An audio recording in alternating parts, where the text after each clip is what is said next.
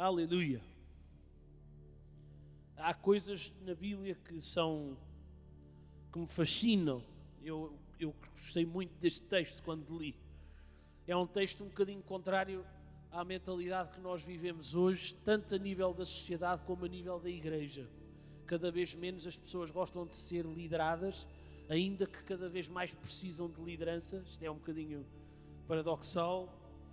Um, e então, um assunto destes, em que Deus está a dizer: vocês não fazem como querem, mas fazem como eu quero, vocês não fazem culto onde querem, nem da maneira que querem, mas vocês fazem culto onde eu quero e da maneira que eu quero.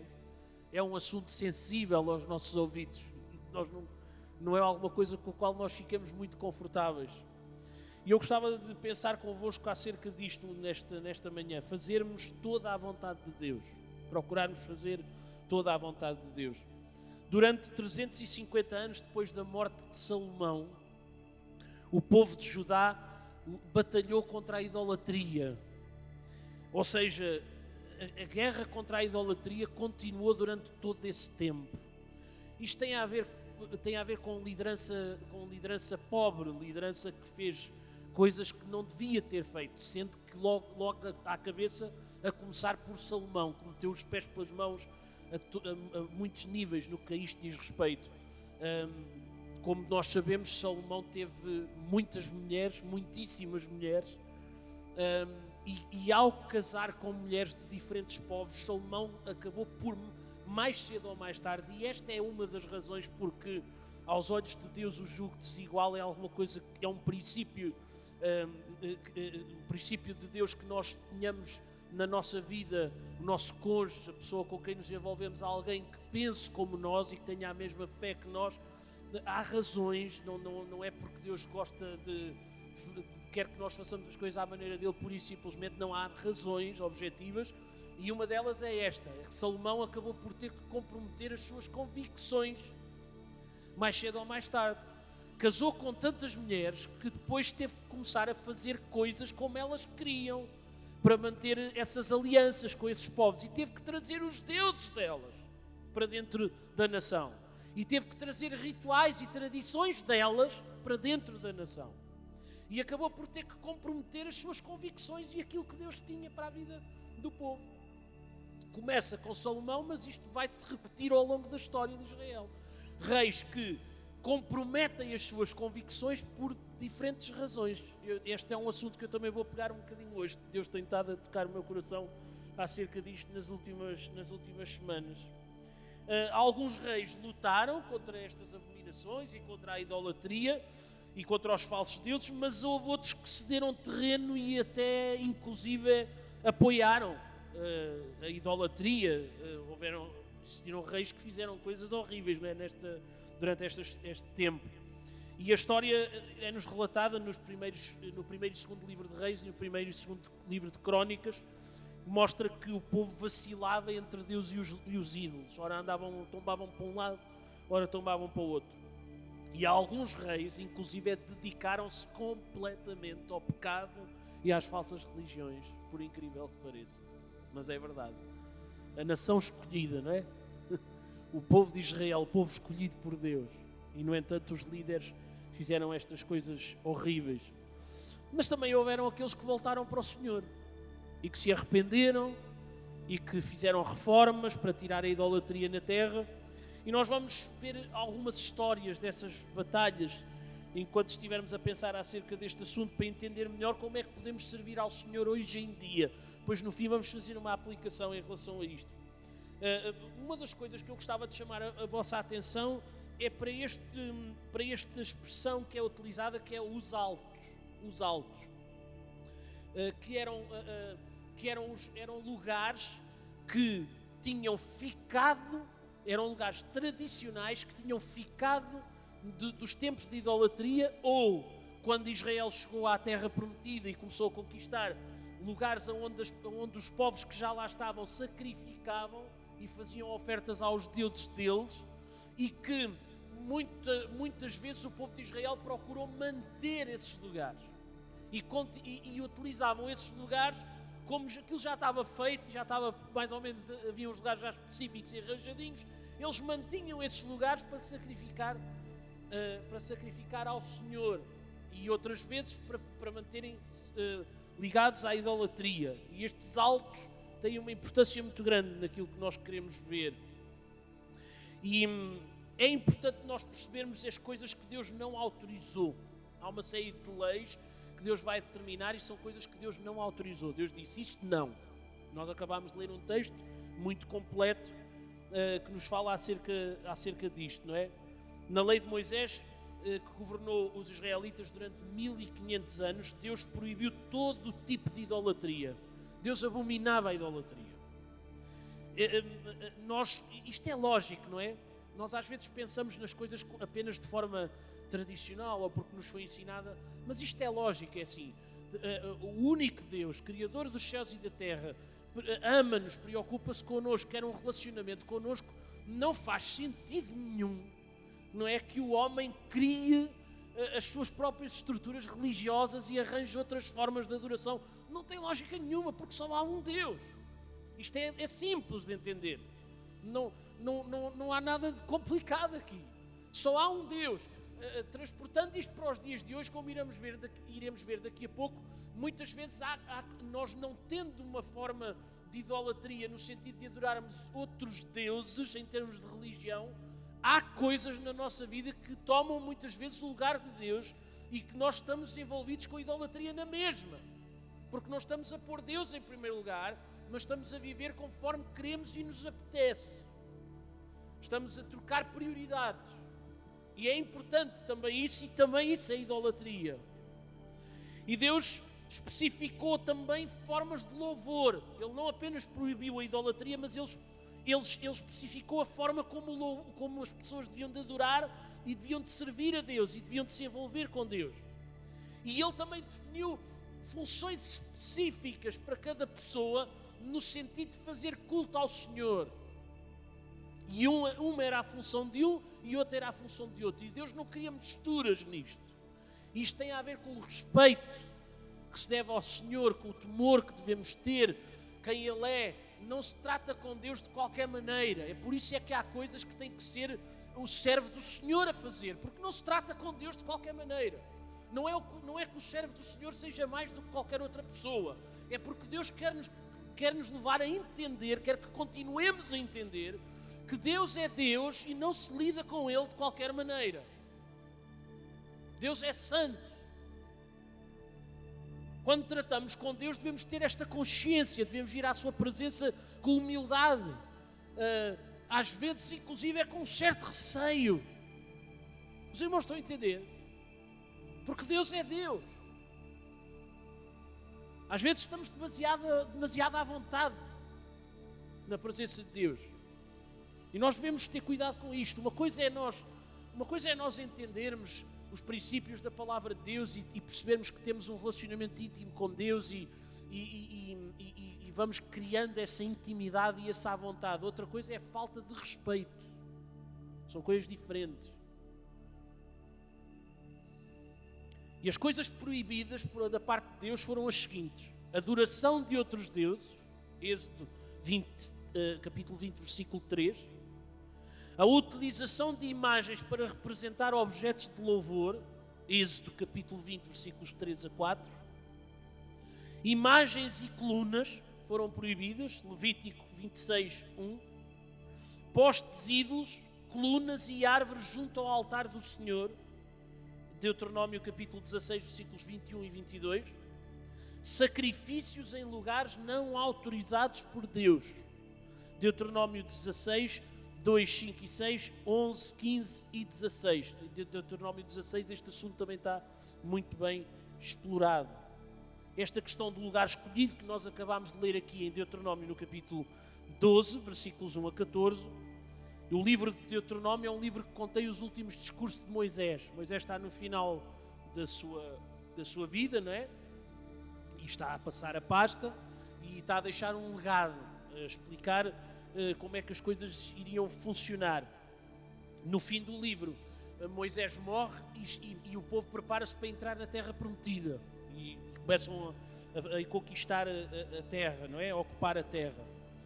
A, a primeira tarefa do povo sob a, sob a liderança de Josué era essa, era a conquista, e foi alguma coisa que não foi fácil, mas com a ajuda de Deus o povo acabou por chegar lá e acabou por avançar. E uma das coisas que era da vontade de Deus era que Israel destruísse todos os lugares, todos os lugares de adoração que estavam lá, que eram dos outros deuses, era para ser destruído. Era para destruir. Nada podia ficar de pé.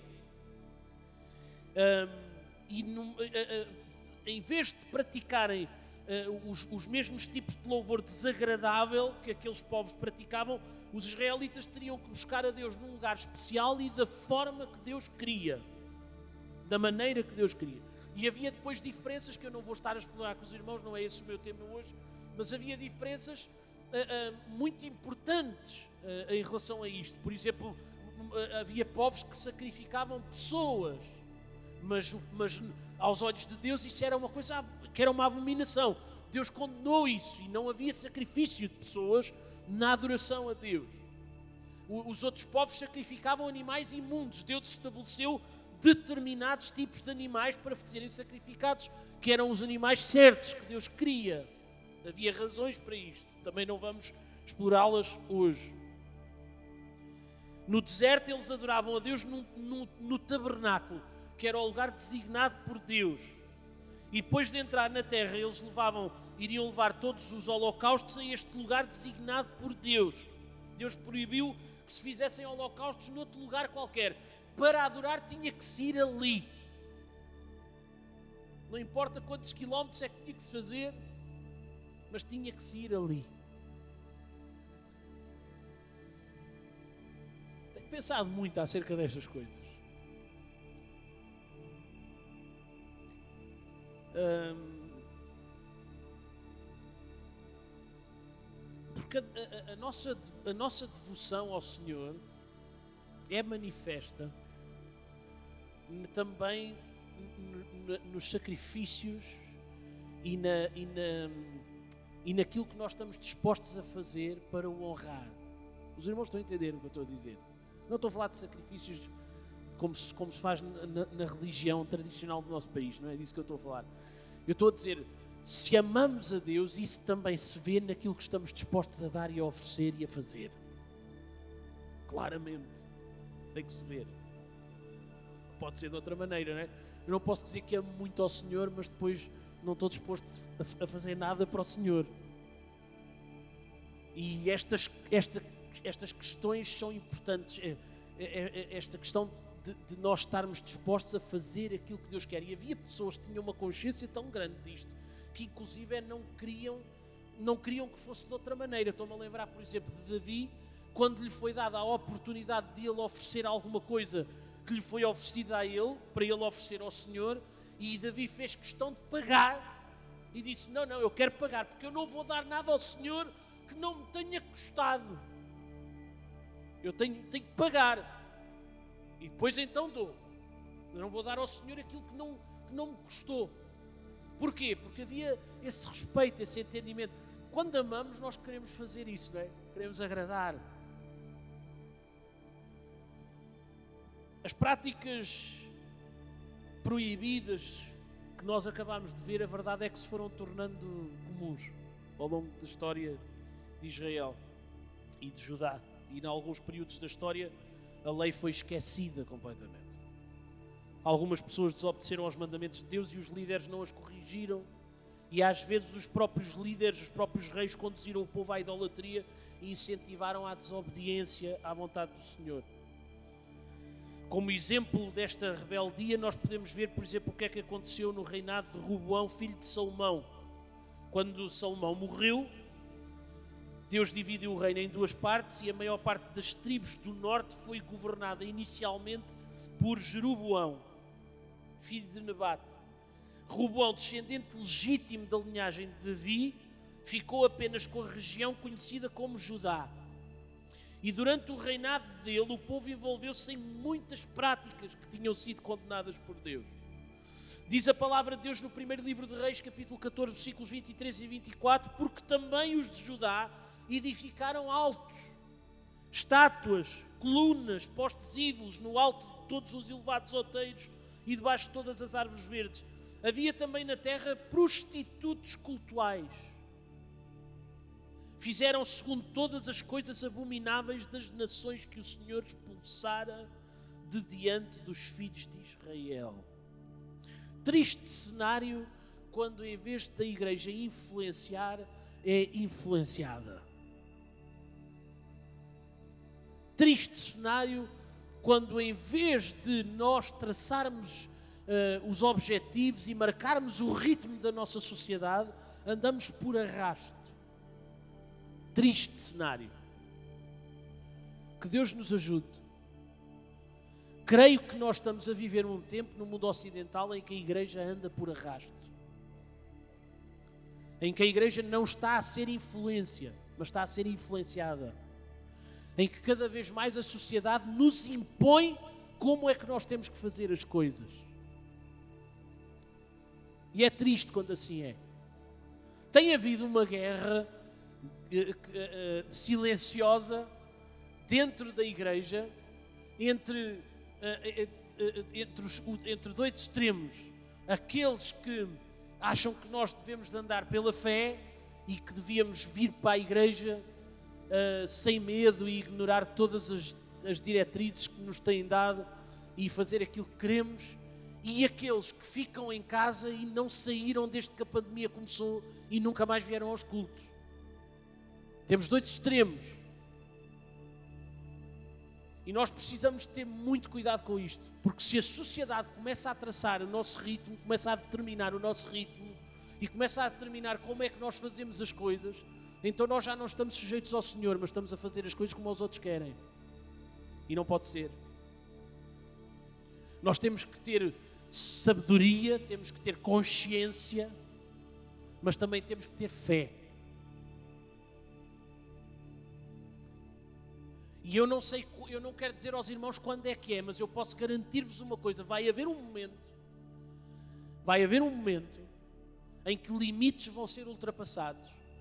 E para nós podermos uh, uh, continuar a manter a nossa fé, nós vamos ter que desobedecer. Vão haver momentos em que vai ter que ser. Os irmãos não tenham dúvidas disto. Porque acima do governo está Deus.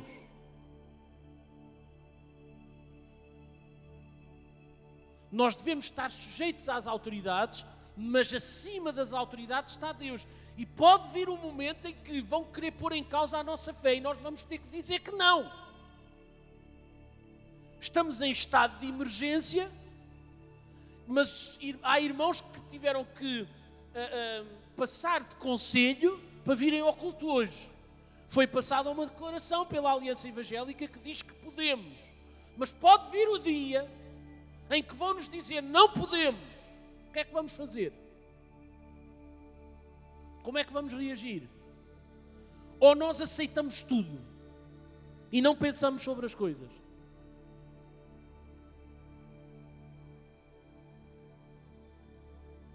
Porque há um momento em que a fé choca-se com a sociedade. E nós temos que decidir o que é que queremos fazer. Se para nós Deus é importante, nós temos que continuar a amar a Deus e a fazer as coisas na direção de Deus. E, e, e desculpe, estamos aqui a ver, não é? Uh, uh, o amar a Deus tem que se traduzir naquilo que fazemos para o Senhor e na maneira como nos comportamos em relação ao Senhor. A rejeito a ideia absolutamente de quem ama a Deus mas não está na igreja, fica em casa, não se relaciona e entende que pode ter um relacionamento com Deus desarraigado e fora da igreja. Rejeitamos completamente essa ideia. Amas a Deus, tens que fazer como Deus quer. Há um lugar para adorar a Deus. Há um lugar para vir à presença de Deus. Há uma forma de estar no culto. Há uma maneira de fazer as coisas não, não adora cada um como quer. Há uma forma que Deus estabeleceu. Não vimos à igreja e estamos cada um como lhe apetece. Não. Deus disse para nós agirmos de uma determinada forma. Não vamos explorar hoje isso em relação ao louvor, mas, mas no Novo Testamento depois há coisas que são revistas e que são aplicadas de outra forma, mas continua a haver uma forma. Não é apenas a nossa postura que é importante, não é apenas o coração que é importante. É verdade que Jesus disse que procurava aqueles que o adoravam em espírito e em verdade, mas há uma forma de adorar ainda assim. E por isso o apóstolo Paulo gasta uma boa parte do Novo Testamento a falar acerca dessa forma como se deve estar no culto e como devemos comportar enquanto igreja. Porque há uma maneira. Não fazemos cada um o que quer. Tenho, ah, eu tenho um relacionamento com Deus à minha maneira. Não podemos ter um relacionamento com Deus à nossa maneira. Só podemos ter um relacionamento com Deus à maneira de Deus. Senão não temos relacionamento com Deus. Há coisas que cansam. Há pessoas que, há pessoas que estão fora da igreja, mas que continuam a querer ter um discurso cristão.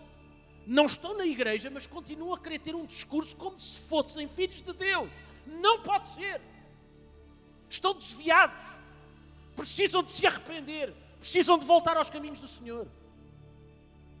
Não há relacionamento com Deus fora da igreja. Rejeito esta ideia. Não aceito. A igreja não foi alguma coisa que foi começada por Pedro, a igreja foi começada por Jesus. Confirmada no dia de Pentecostes com a descida do Espírito Santo.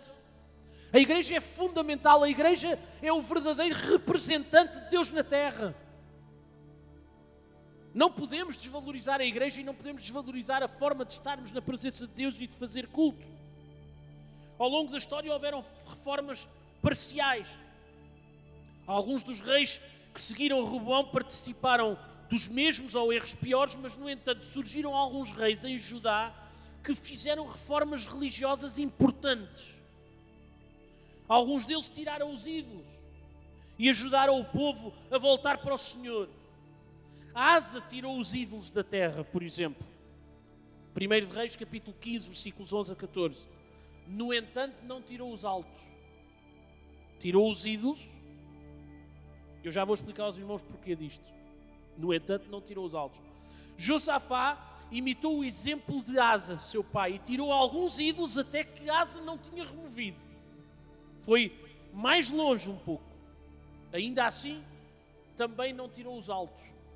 1 Reis, capítulo 22, versículos 43 a 47.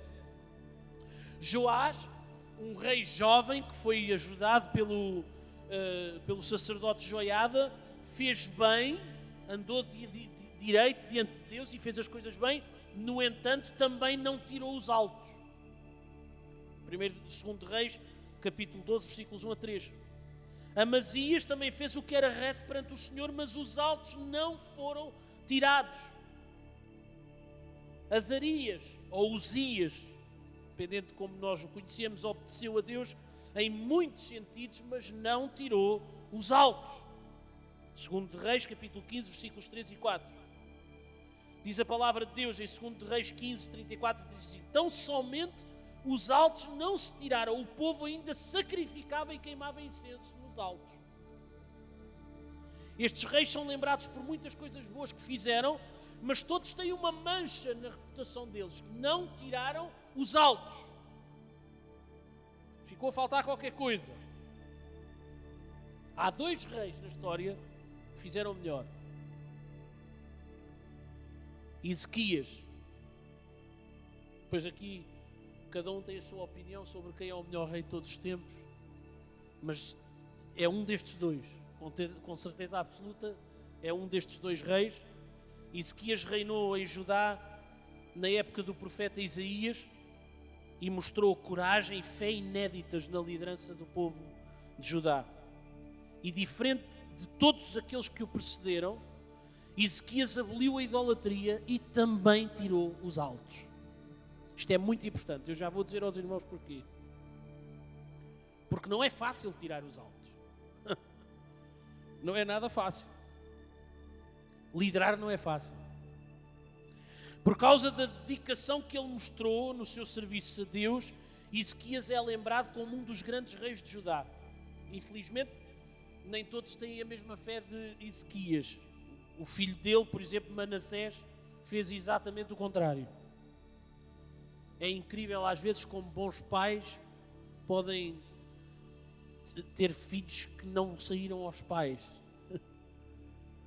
uh, cuidado com a ideia de que quando os filhos uh, não, não são exatamente aquilo que deviam de ser, cuidado com a ideia de que a culpa é dos pais, porque os pais não educaram, não souberam. Cuidado com isso. Nós vamos até um certo ponto, fazemos aquilo que podemos até um certo ponto, mas depois cada um faz a sua escolha. E é possível, e já vi muitas vezes ao longo da vida pessoas que fizeram pelos filhos tudo o que era possível e foram bons pais e educaram e ensinaram nos caminhos do Senhor e os filhos estão no mundo. E há alguns sem valores. É possível. Porque as pessoas são livres para escolherem a vida que querem. Nós só podemos ir até um certo ponto. E Manassés saiu torto. E nunca mais se endireitou. Ele introduziu hum, novamente todas as religiões falsas. Hum, Manassés é um, é um exemplo da graça de Deus. Ele, ele passa a vida toda a fazer as neiras, depois no final da vida ainda tem uma oportunidade e acaba por se arrepender. É um exemplo perfeito da graça de Deus que nós encontramos no Velho Testamento. A geneira a vida toda e depois ao Senhor tem misericórdia e Deus teve. É? é possível acontecer. E depois vem o Josias, não é? que é o meu afilhado. O Josias aboliu a idolatria e destruiu os altos até em Samaria. Josias ainda foi um bocadinho mais longe do que Ezequias e destruiu os altos até em Samaria. Isto tudo está bem espelhado em, no segundo livro de Reis, capítulo 23, e numa série de versículos, os irmãos estão a tomar notas, ou que podem depois uh, ouvir. Acho que agora já, está, já é gravado, não é? Agora tem que se ter mais cuidado com o que se diz, não é? Eu já tenho que ter muito cuidado com o que digo, porque Coimbra está tudo gravado e está tudo na internet e é para a eternidade toda a gente vê quando quer, etc. Né? Agora vamos aplicar isto. Até agora tivemos aqui uma lição de história e tivemos aqui a ver uma série de coisas. Agora vamos aplicar isto, não é? nós podemos perceber que Deus aparentemente tolera algumas coisas em algumas épocas. Há coisas que Deus não gosta, mas tolera. Ainda ontem estive a falar com o Davi acerca de uma delas, que é o, que é o divórcio. Deus não gosta do divórcio. Deus criou as pessoas para estarem casadas, não foi para se divorciarem. No entanto, nós percebemos na Bíblia que Deus tolera o divórcio. Não é o que Deus quer, não é o desejo de Deus, mas Deus tolera às vezes. Porque há, há, às vezes o casamento não é como Deus quer. Às vezes o, o casamento não é exatamente aquilo que Deus planeou há uma das partes ou duas das partes que não estão a cumprir aquilo que era suposto para que o casamento seja aquilo que Deus quer. E depois Deus vai acabar, tolera, não é? O, o divórcio, Deus acaba por tolerar. E há casos em que Deus tolera coisas. E aqui é um caso, este dos altos.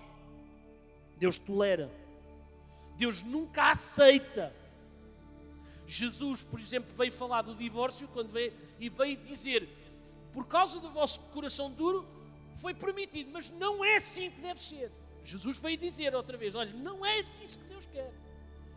Deus permitiu, mas, mas é só porque vocês são duros de coração, mas não é assim.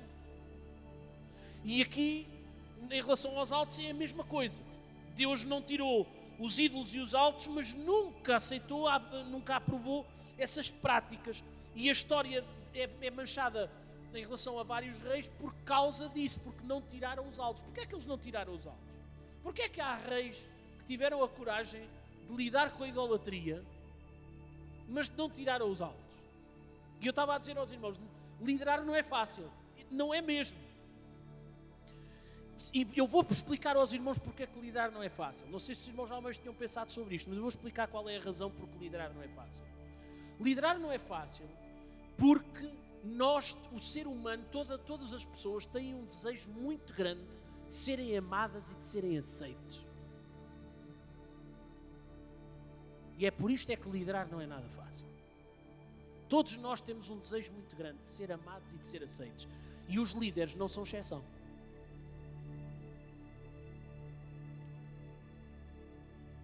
E liderar não é fácil porque nós nem sempre estamos dispostos a tomar decisões que vão fazer com que as pessoas não nos amem e não gostem de nós.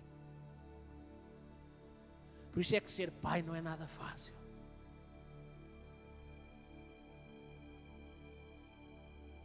É mais fácil ser amigo dos filhos, como muitos pais são hoje. Que fazem tudo o que os filhos querem. Só que isso não é liderar. Essa criança, quando crescer, vai ser uma coisa complicada. Isso não se chama liderança, chama-se outra coisa qualquer. E os reis estavam dispostos a tirar a idolatria da terra, só que não estavam dispostos a ir até ao fim porque isso era, era ter que comprometer mais alguma coisa. Então pensamos assim: ah, assim já tirámos a idolatria, deixa lá os altos. Então, mas porquê é que as pessoas não podem sacrificar onde querem? Qual é o problema? Deixa-os estar. Também não vamos ser preciosistas.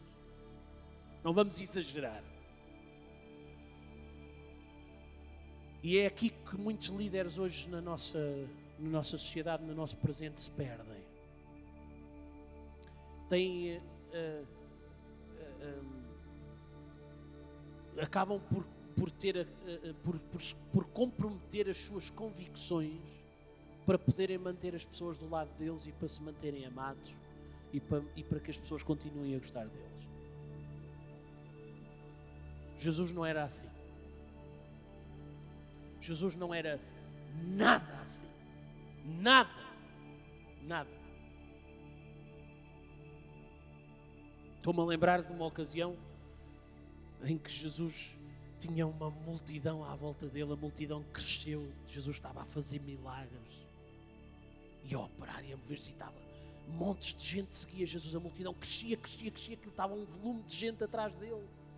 E Jesus começa a falar para a multidão e começa a dizer assim: Olha, vocês pensem bem, porque isto não vai ser sempre milagres. Pensem bem no que é que vocês querem. Uma pessoa, antes de começar a fazer uma torre, primeiro senta-se e começa a fazer contas à vida e vê se tem dinheiro ou se tem dinheiro para fazer a torre. E depois é que avança para a obra. E vocês não estão a fazer bem, porque vocês estão a vir atrás de mim, mas ainda não perceberam bem qual é o preço. E Jesus começa a dizer: e o preço é este, é este, é este. E a multidão foi-se toda embora.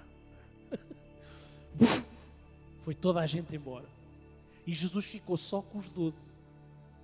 E veja como Jesus não era um líder que não estava minimamente importado. Toda a gente se foi embora. Jesus vira-se para os doze, quase sozinho. E em vez de se lamentar, diz assim: E vocês também não querem ir? É agora. Se querem, é agora.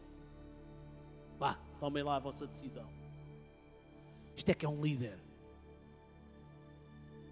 Isto é que é um líder. Uma pessoa que não está disposta a comprometer as suas convicções para agradar a gregos e a troianos. Mas diz: não, é isto que eu acredito e eu vou defender isto até ao fim. E os reis não estavam dispostos a fazer isto, porque isto significava eh, eh, que, o povo já estava aborrecido de lidar com a idolatria. Então, pronto, olha, deixa ficar os altos. E compromete-se convicções. E muita gente hoje faz isto. Há uns anos atrás, em Braga, o meu pai teve a oportunidade de falar com um padre. Eu tenho que acabar, não é? Um,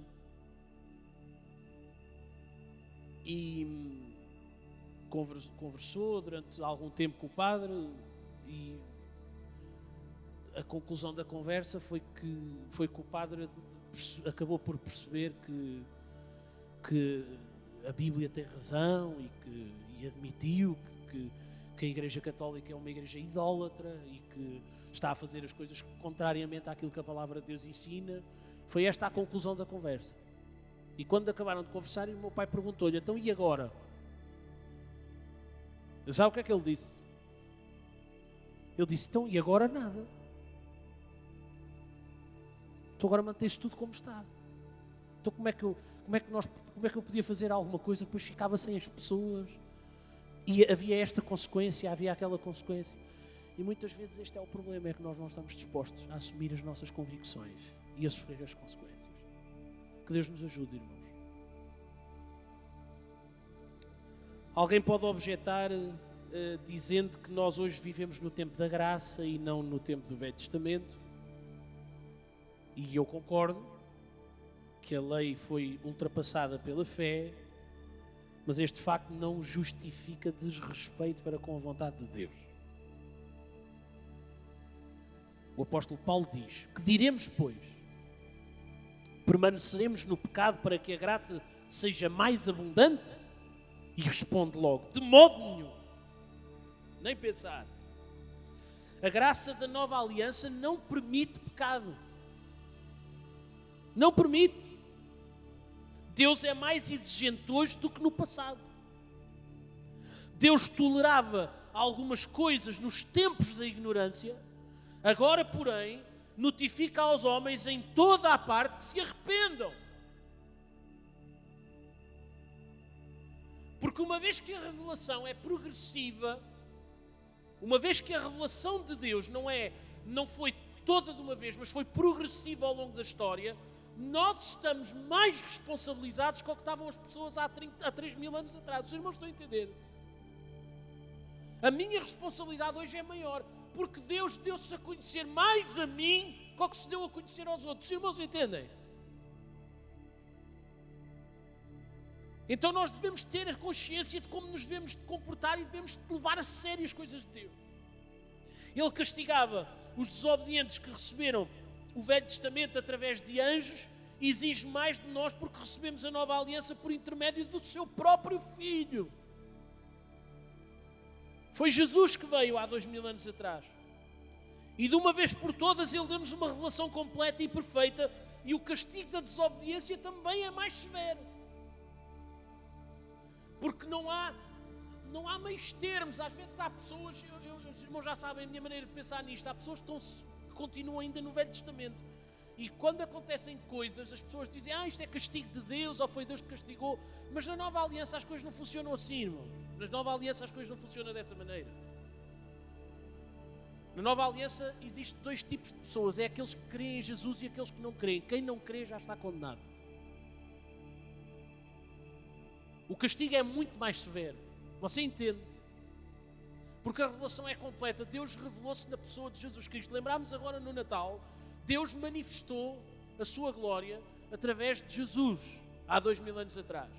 E eu estou mais responsabilizado hoje, porque eu, ao tomar uma decisão de não seguir Jesus, de não fazer como Jesus quer, de não fazer como Deus quer, essa decisão é uma decisão absoluta. Eu estou a rejeitar Deus, estou a dizer que não quer Deus. Isso tem consequências terríveis. Tem consequências finais. Acabou. Já não há mais nada a fazer. Nunca devemos agir sem a autorização de Jesus, que recebeu toda a autoridade. E é um erro gravíssimo ultrapassar a palavra que nós recebemos, a palavra de Deus que nós recebemos. Eu vou terminar pensando acerca de, do seguinte: e nós? E os nossos altos?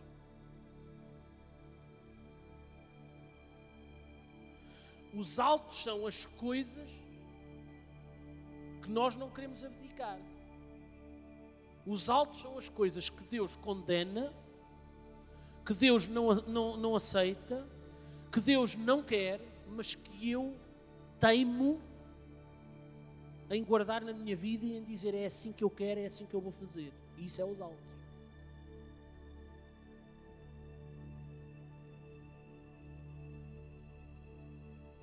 tirar os altos não é nada fácil.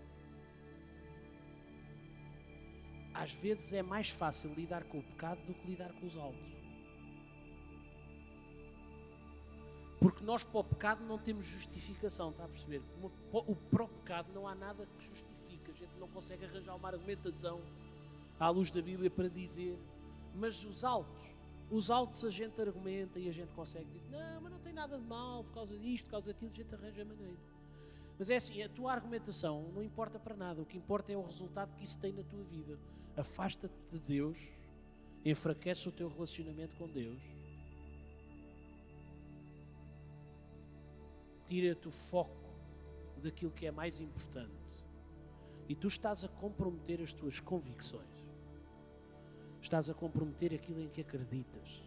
Estás a comprometer aquilo em que foste ensinado. Por causa de quê? Vale a pena?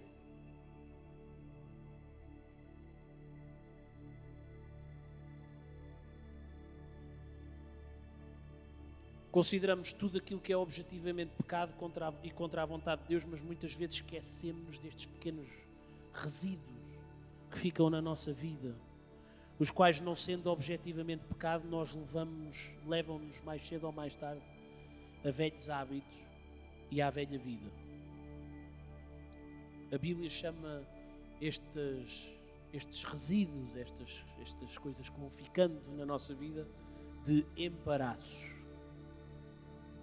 em Hebreus, no capítulo 12, versículo 1. Excesso de bagagem. São coisas que nós andamos com elas atrás e que não era preciso.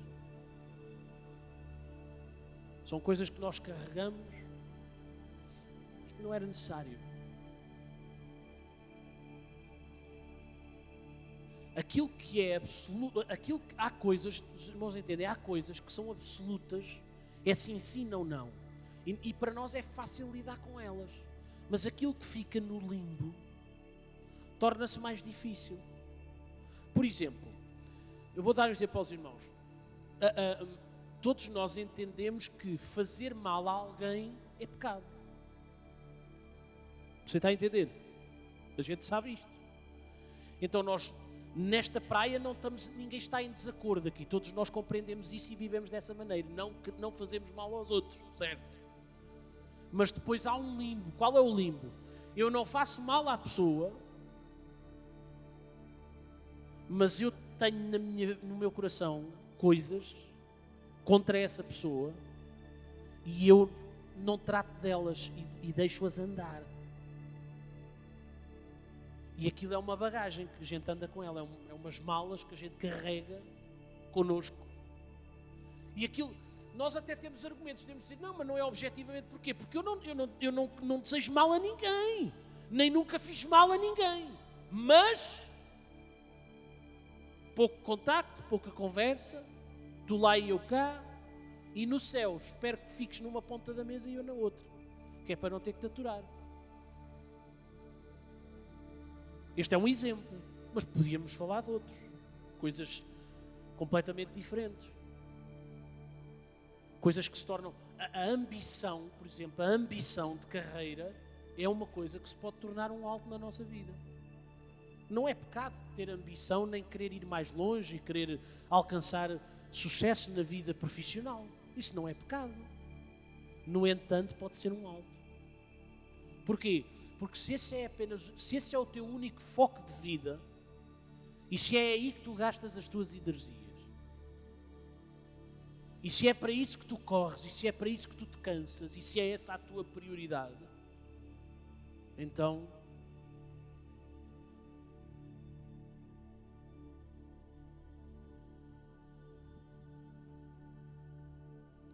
devemos ter coragem para imitar os bons exemplos de Ezequias e de Josias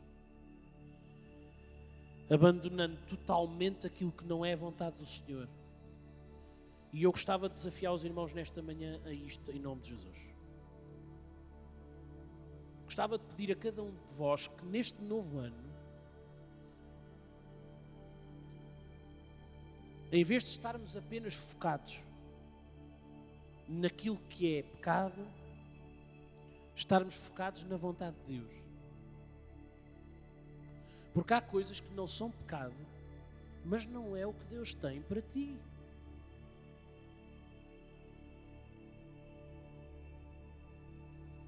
Não é o que Deus quer para a tua vida. Não é. Não, não, Deus, Deus tem planos para a tua vida grandes.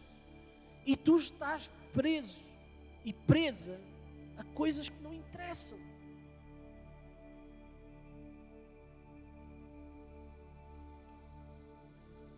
E nós muitas vezes estamos apenas focados na questão do pecado e dizemos assim: não, mas eu, a minha vida é uma vida reta. É uma vida reta, mas tu mas não fazes aquilo que Deus quer. É uma vida reta, mas tu andas a fazer aquilo que queres e não aquilo que Deus quer.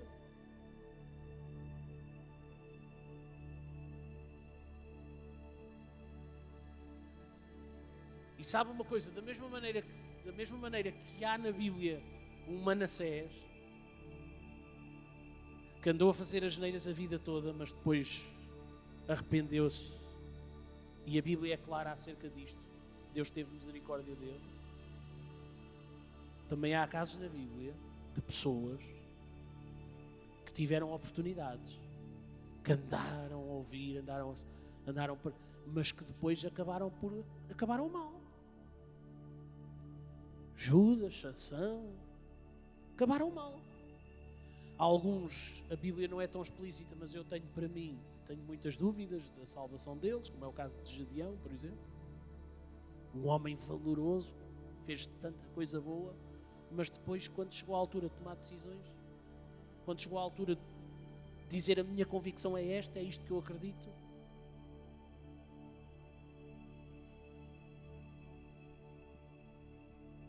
vontade de Deus, fazer a vontade de Deus. Qual é a vontade de Deus para a tua vida? Qual é a vontade de Deus para a tua vida? Eu vou dizer uma coisa aos irmãos, enquanto os irmãos curvam a vossa cabeça e fecham os olhos. Eu vou-vos dizer uma coisa. Escutem com atenção. Escutem com atenção. Isto é, isto é daquelas coisas importantes que eu te vou dizer nesta manhã. Escuta. Tu sabes qual é a vontade de Deus para a tua vida.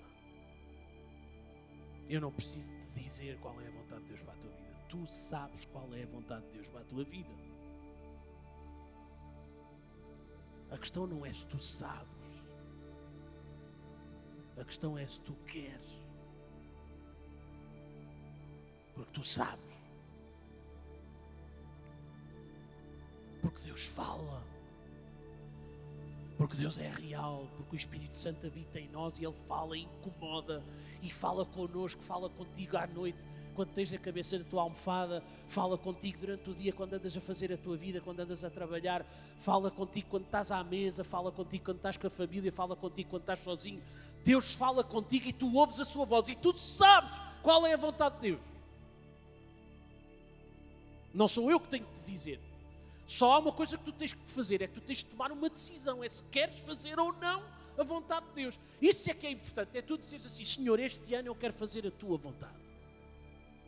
Este ano eu quero fazer o teu querer. Este ano eu quero deixar para trás os altos. Coisas que estão na minha vida há tempo a mais. Peso, tropeço, coisas que me impedem de estar próximo de Deus e de atingir todo o potencial que Deus tem para a minha vida, coisas que me impedem de servir a Deus como servi no passado, como servi outrora. Não quero mais isto para a minha vida. Deixe para trás em nome de Jesus. Pai, nesta hora nós clamamos a Ti, ó Deus, por cada coração, por cada irmão. Tu conheces, ó Deus, Tu conheces Tu sabes quais são os embaraços, quais são os altos que eu tenho na minha vida.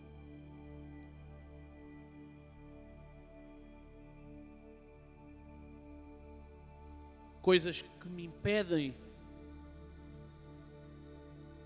de chegar aonde tu queres que eu chegue.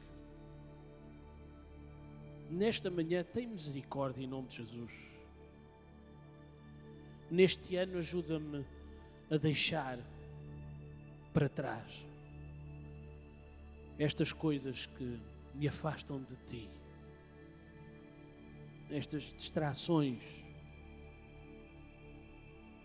para que em nome de Jesus eu possa chegar aonde tu queres, ó Deus.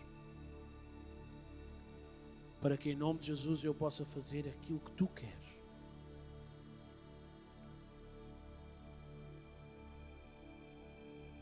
Em nome de Jesus. Limpa cada coração e dá-nos força e capacidade para tomarmos a decisão certa nesta manhã para a honra e glória do Teu nome. nós oramos agradecidos. Amém.